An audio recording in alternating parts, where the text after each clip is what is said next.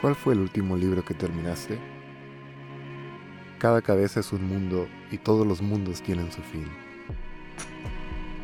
Ficción, poesía, novela gráfica, teoría, instrucciones para subir una escalera.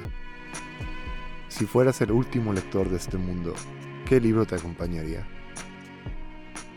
Platicamos de esto y mucho más, un lector diferente en cada episodio, un mundo a la vez en El último lector.